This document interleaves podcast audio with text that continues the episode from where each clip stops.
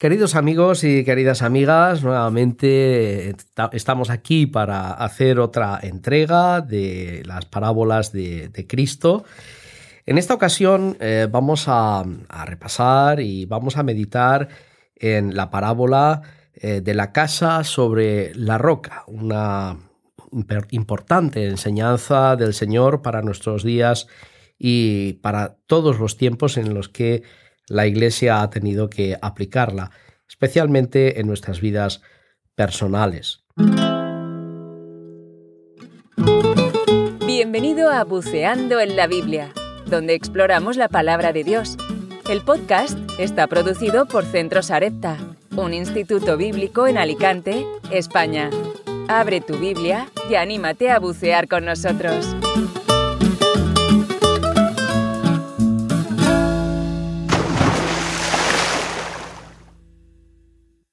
El texto lo encontramos en Lucas capítulo 6 versos 47 al 49 y dice así la palabra de Dios. ¿Por qué me llamáis Señor, Señor, y no hacéis lo que yo digo? Todo aquel que viene a mí y oye mis palabras y las hace, os indicaré a quién es semejante.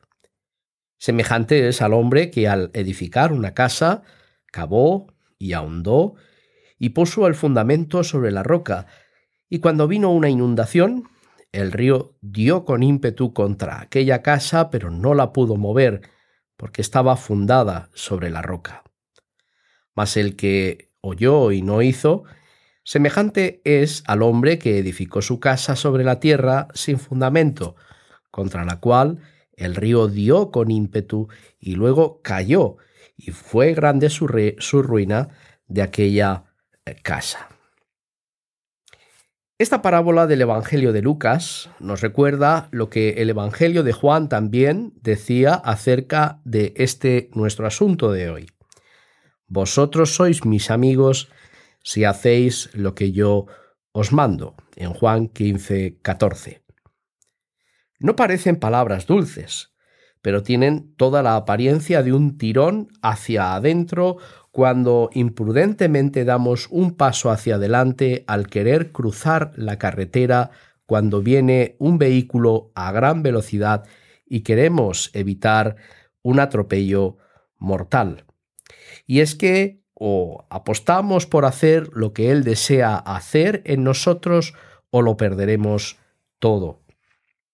Cuando Cristo nos habla es momento de dejarlo todo y prestarle atención pues, pues, él nos habla brevemente, pero con acierto en todo lo que respecta a nuestra vida como hijos del Padre.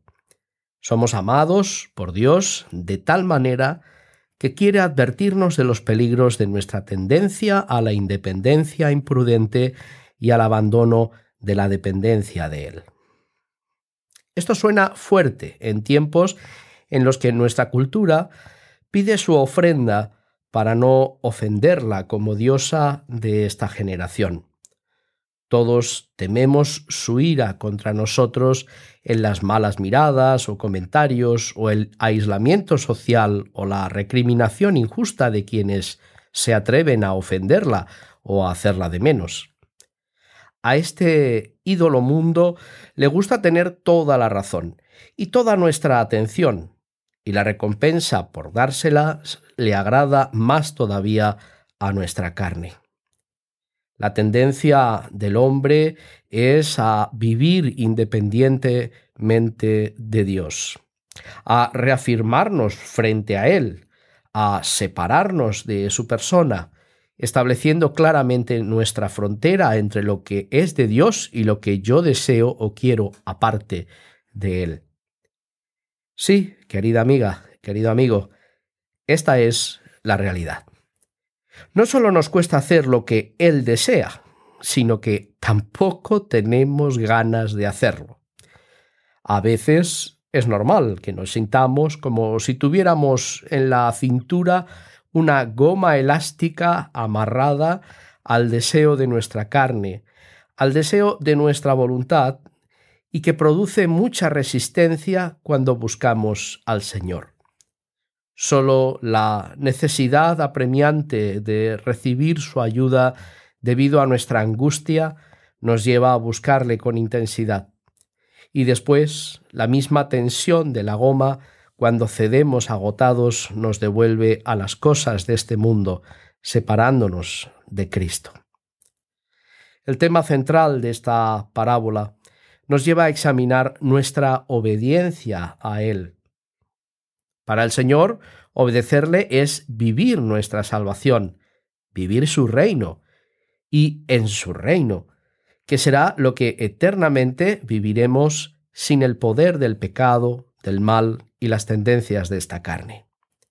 El fundamento más fuerte de esta vida está en obedecer a Cristo, sujetándonos a Él, permaneciendo en Él, haciendo su voluntad. Pablo insistía en sus cartas a las iglesias sobre la importancia de estar en Cristo. Quien está en Cristo, nueva criatura es. Las cosas viejas pasaron, he aquí todas son hechas nuevas, como nos recuerda en 2 de Corintios capítulo 5 y versos 17. Esta expresión tiene mucho que ver con esta parábola y su enseñanza para nosotros. Aunque pensemos que es muy inocente o nos parezca poco relevante, estar en Cristo significa que Cristo está en el centro de nuestra vida, haciendo nuestro fundamento, yendo hacia Él como tendencia, estando bajo el paraguas de su cuidado, su protección y su influencia en medio de los vientos y huracanes que nos vendrán en este mundo.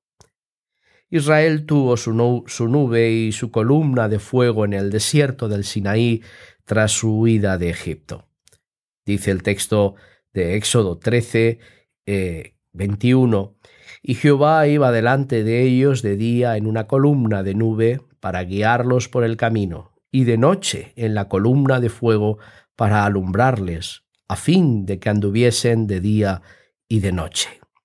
Y en números 9, 22 nos recuerda a la par que este texto, o si dos días o un mes o un año, mientras la nube se detenía sobre el tabernáculo, permaneciendo sobre él, los hijos de Israel seguían acampados y no se movían, mas cuando ella se alzaba, ellos partían.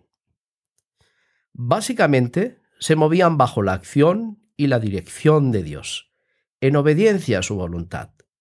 Si la nube se movía, ellos dejaban todo y seguían bajo la nube.